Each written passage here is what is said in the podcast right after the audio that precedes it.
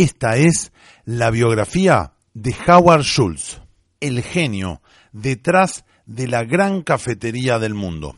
Vamos a recorrer su vida, a descubrir cuál fue su particular plan de negocios y por supuesto te contamos las cinco lecciones empresariales de su historia. Bienvenidos a un nuevo programa de biografías emprendedoras. La cortina y empezamos. Biografías emprendedoras. En cada programa te comentamos la biografía de un emprendedor. ¿Cómo hizo para crear su empresa? ¿Qué plan de negocios utilizó? ¿Cuáles fueron los problemas que tuvo que sortear? Sus mayores aciertos.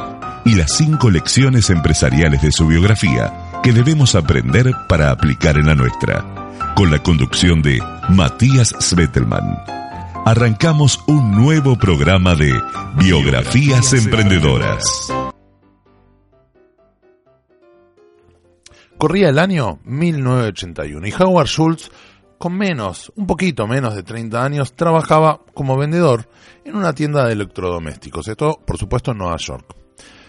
Fue ahí donde Howard Schultz se sorprendió porque ellos importaban una máquina para preparar café, pero una máquina muy particular. Era una máquina que era exclusivamente para unos granos de café y prepararlos muy al estilo europeo, que en Estados Unidos prácticamente no se vendía. Lo que a él le llama la atención es que esta máquina era continuamente pedida por una tienda o una pequeña tienda que se encontraba en Seattle, Washington. Es entonces que él decide ir a conocer esta tienda. Él dice, bueno, a ver, ¿qué pasa acá? ¿Por qué hay una pequeña tienda en Seattle que eh, nos pide todas estas máquinas de café? ¿Qué está pasando ahí? No se queda con la intriga y viaja para Seattle. Esa pequeña tienda se llamaba Starbucks. ¿Qué era esta tienda? Tres dueños habían puesto un lugar donde vendían granos de café. Recordemos que por aquel entonces el café en Estados Unidos era agua, como acá en Argentina decimos, agua de paraguas. O sea, era un café recalentado, recontra hervido, amargo y sin gusto. Imagínate eh, el sabor que no tenía eso, era un asco. Ese era el café que se tomaba en Estados Unidos. Y a él le sorprende que esta gente vendiera granos de café. De hecho, entra a la tienda, no, se no vendían el café como bebida, sino los granos. Y apenas entra, le dan de probar un poquitito de un café, que apenas lo prueba, café de Sumatra, le aclaran qué es. Él dice, y esto es textual, lo piensa, esto es lo que estuve buscando durante toda mi carrera. Una persona que no tenía un peso, vendedor de una fábrica, de una empresa de electrodomésticos, de pronto le hace un clic la cabeza y dice, esto es lo que yo quiero hacer. Este producto es el que es, este. Se acerca a los dueños y dice, yo quiero trabajar acá. Los dueños le dicen, por supuesto que no. No vamos a trabajar un tipo que viene de Nueva York con un traje canchero de Nueva York, nada que ver con nosotros, de Seattle, Washington. Pasa un año, sigue insistiéndole. Recién en 1982, los dueños de Starbucks le dicen, bueno, ¿sabe qué? Howard Schultz puede venir a trabajar con nosotros. Necesitamos a alguien en marketing, así por lo menos nos deja de molestar con sus insistencias, así que venga. Así que él toma sus cosas, eh, convence a la mujer, va con su mujer y se van juntos a eh, Washington, a Seattle, a trabajar a Starbucks. Lo que cuenta que lo primero que le sorprende cuando entra en su primer día de trabajo es que Starbucks cumplía una función docente. Esto que decíamos de capacitar. No es que se capacitaban ellos, sino que capacitaban a, sus consumidores. Porque quien entraba a comprar café, que estaba acostumbrado a aquel café de paraguas, decía, ¿qué compro ahora si no tengo idea? ¿No? Y es entonces que empiezan los propios empleados y le mira, a ver, ¿qué tipo de café? ¿Quiere probar este? Este es de Sumatra, pruébelo. ¿Quiere probar este? Este es de Colombia. Bueno, esa docencia es lo que a él le llama la atención y dice, ¿saben qué? Yo quiero empezar trabajando a nivel raso. De hecho, él declara que él quería quedarse llenando bolsas de granos de café. O sea, él estaba a nivel raso llenando bolsas de granos de café. Pasa unos meses, hay una feria de electrodomésticos en Milán, viaja para Milán, a la feria de electrodomésticos. Ahora cuando llega a Milán, descubre y se sorprende la función que tenía el café en Italia. Él descubre que en Italia el café generaba una conexión entre las personas. Bueno, eh, acá en Argentina, los porteños, tenemos mucho. Che, vamos a tomar un café así hablamos. ¿eh? ¿O por qué no lo hablamos con un café? El café, ¿qué es lo que hace? Nos conecta. Nosotros nos conectamos por un café. Y él lo que dice es que se impregna del romanticismo del café en Italia. Se impregna. Tanto es así que en el vuelo de regreso a los Estados Unidos él escribe el primer plan de negocios de Starbucks, de lo que sería el Starbucks que nosotros conocemos. Un plan de negocios que no era ni en PowerPoint, ni tenía 70 páginas, que lo que decía era esto. Café de primera clase, más romanticismo de las cafeterías italianas, nada más. El tipo en una línea te dice lo que iba a hacer Starbucks. Él llega ansioso, se reúne con los dueños y los dueños que le dicen, no, nosotros vendemos grano de café. O sea, no nos interesa, chao, la verdad es que, que no, no es nuestro negocio. Se queda insistiendo, insiste, le vuelven a decir que no, hasta que a los dos años, recién en 1985, dos o tres años, dice, mira, vamos a abrir otra tienda, si quieres acá hace la prueba. ¿Eh? Vamos a abrir otra tienda, en Seattle también, acá puedes hacer la prueba de este romanticismo y todo esto que inventas del café, probalo acá. Entonces, además de vender los granos de café, había un lugar donde se le decía, señor, ¿quiere sentarse a tomar el café? Y la gente sentaba, probaba el café. Y resultó ser un éxito de entrada. La gente fanatizada con poder ir a tomar un café de calidad. En aquella época el café se servía así nomás y si uno quería darle un café de primera línea se servía en una taza este, de porcelana, pero no había mucha diferencia entre un producto y otro. Y él acá estaba ofreciendo un producto de, primera calidad. Los dueños no estaban contentos con el éxito de este primer eh, modelo que había presentado él, por lo cual se cansa y se va. Abandona Starbucks, se abre una tienda eh, de café que él tenía ganas de hacerla, el Chornali, una tienda que empieza a trabajar bien, pero a los dos años los dueños de Starbucks le dicen, ¿sabes qué? nosotros eh, queremos sentarnos a negociar. Y ahí es donde Howard Schultz se sienta con los dueños. Ya para aquel entonces Starbucks tenía 11 locales, 100 empleados. Y dice, bueno, la cifra es 3.800.000 dólares.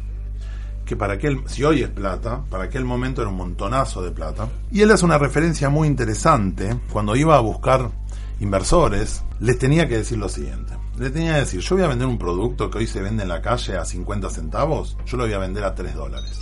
Un producto que tal vez en algunos lados lo dan una taza de porcelana, que yo, yo lo voy a vender en una taza de cartón. Y cuando le preguntaban qué pasa con el mercado del café, el consumo va bajando. Finalmente, Howard Schultz consigue los inversores y por 3.800.000 dólares se queda con el sueño que había tenido aquella vez unos pocos años antes, cuando había viajado a Italia. Ese viaje a Italia finalmente le había cambiado la vida. Sin plata para invertir, sin un historial en el rubro del café, Howard Schultz, después de haber pasado por ese ambiente romántico de las calles de Milán, se dio cuenta que su futuro estaba ahí, en ese riquísimo café que había probado en Starbucks y en el genial ambiente que había descubierto en Italia. Luego de conseguir los inversores, se queda con Starbucks y en apenas cinco años la compañía pasa a cotizar en la Bolsa de Valores de Estados Unidos. Después de eso, bueno, fue todo muy rápido porque se posicionó entre las empresas de mayor crecimiento en el mercado. Eh, su expansión en el mundo también fue muy rápida. Arrancó por Tokio, siguió por el resto de América, por Europa. Y después hay un momento, un punto de inflexión que es en el 2008. Howard Schultz no estaba en la parte ejecutiva de, de la empresa, pero en el año 2008 él nota que el crecimiento había dejado de lado la misión que tenía la empresa. ¿Por qué? Porque él entró en varios locales y notaba que de romanticismo no tenía nada, no había lugar para sentarse, los empleados no lo recibían como él quería, por lo cual él vuelve a tomar el mando de Starbucks y da la orden de frenar la expansión dice, hasta acá llegamos. No se abre más una tienda de Starbucks en el mundo, las que tenemos las la mantenemos, pero frenamos. Y no solo eso, sino que toma la decisión de que se va a cerrar Starbucks en todo el mundo por una tarde. Es un mensaje jugado, peligroso, porque obviamente cuando uno cierra una empresa es que algo está mal. Eh, no solo lo que deja de facturar, sino que el mensaje que se está dando es raro cierra Starbucks una tarde por el 2008 y a todos los empleados les llega al mismo tiempo un DVD para que lo vean proyectado donde vuelve a insistir sobre para dónde tenía que ir la empresa. Da un resultado muy bueno y al otro año Starbucks no solo que mantiene, recupera la misión que tenía, sino que crece un 20%, bueno, es, es un éxito. Con 3.800.000 dólares, esta persona a los pocos años estaba cotizando en bolsa en todos los países del mundo. Y aquel plan de negocios que escribió de regreso a Estados Unidos cuando volvía de Italia, en 2018 significaron 12.500 millones de dólares de facturación, con un beneficio neto de 1.200 millones de dólares por año. Ese plan de negocios de tan pocas palabras hoy representa a 175.000 empleados, 27.000 sucursales, 130 sucursales en Argentina, 108 en Chile, 50 locales en Colombia, también tienen locales en Bolivia, Perú, Uruguay, y se abren dos nuevas tiendas de Starbucks cada día en el mundo. No estamos hablando de una historia que ocurrió en 1920. Esto pasó hace apenas unos años. Y tampoco estamos contándoles la historia de una persona que tenía plata y quería invertir.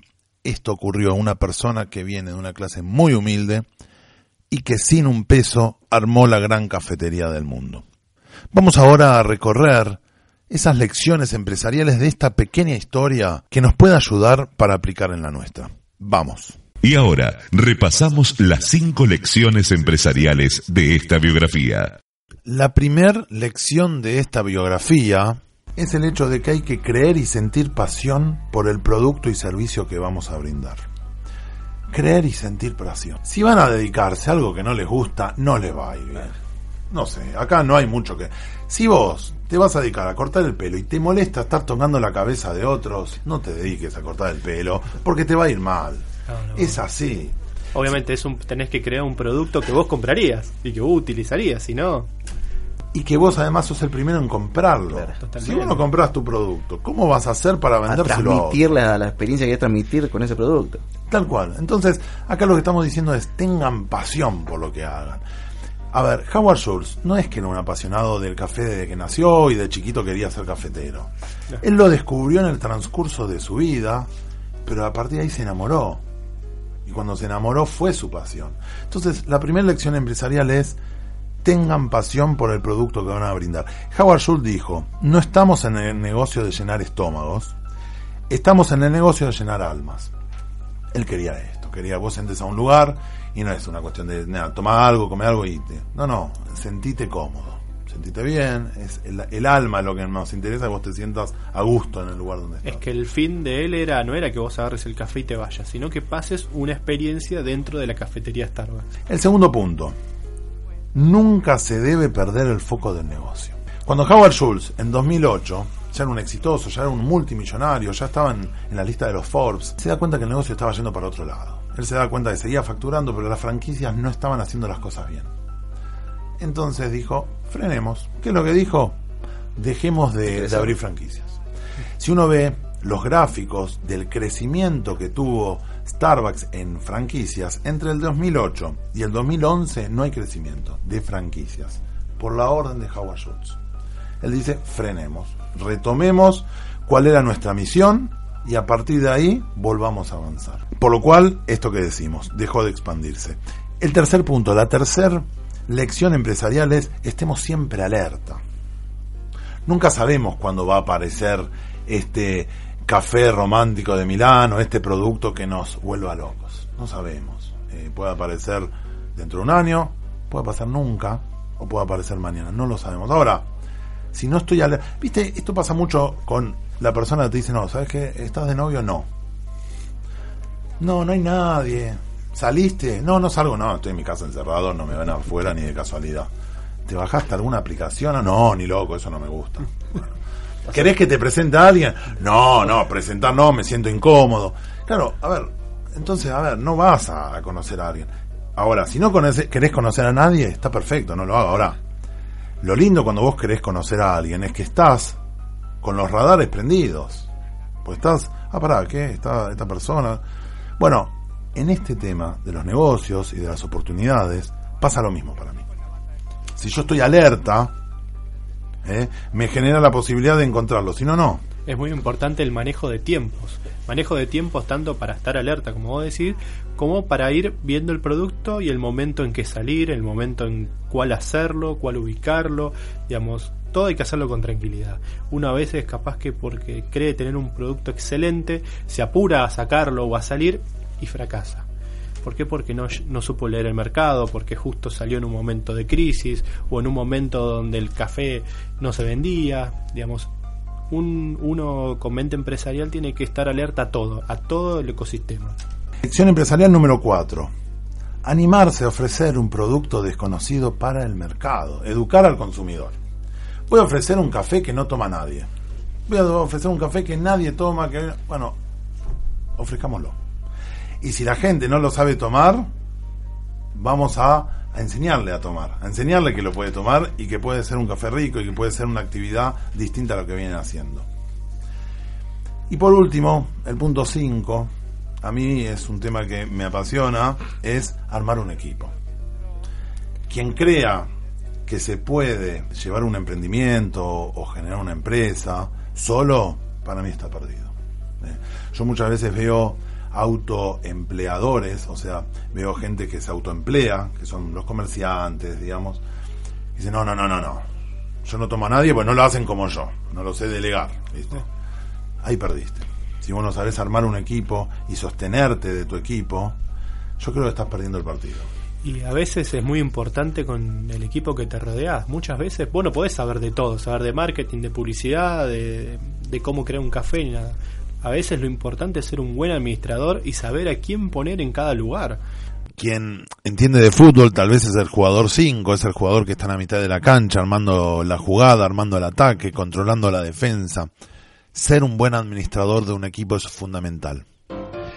Hasta acá llegamos con esta biografía. Queríamos contarles de Howard Schultz, este muchacho que viajando a Italia se enamoró de un café y eso fue lo que llevó a los Estados Unidos.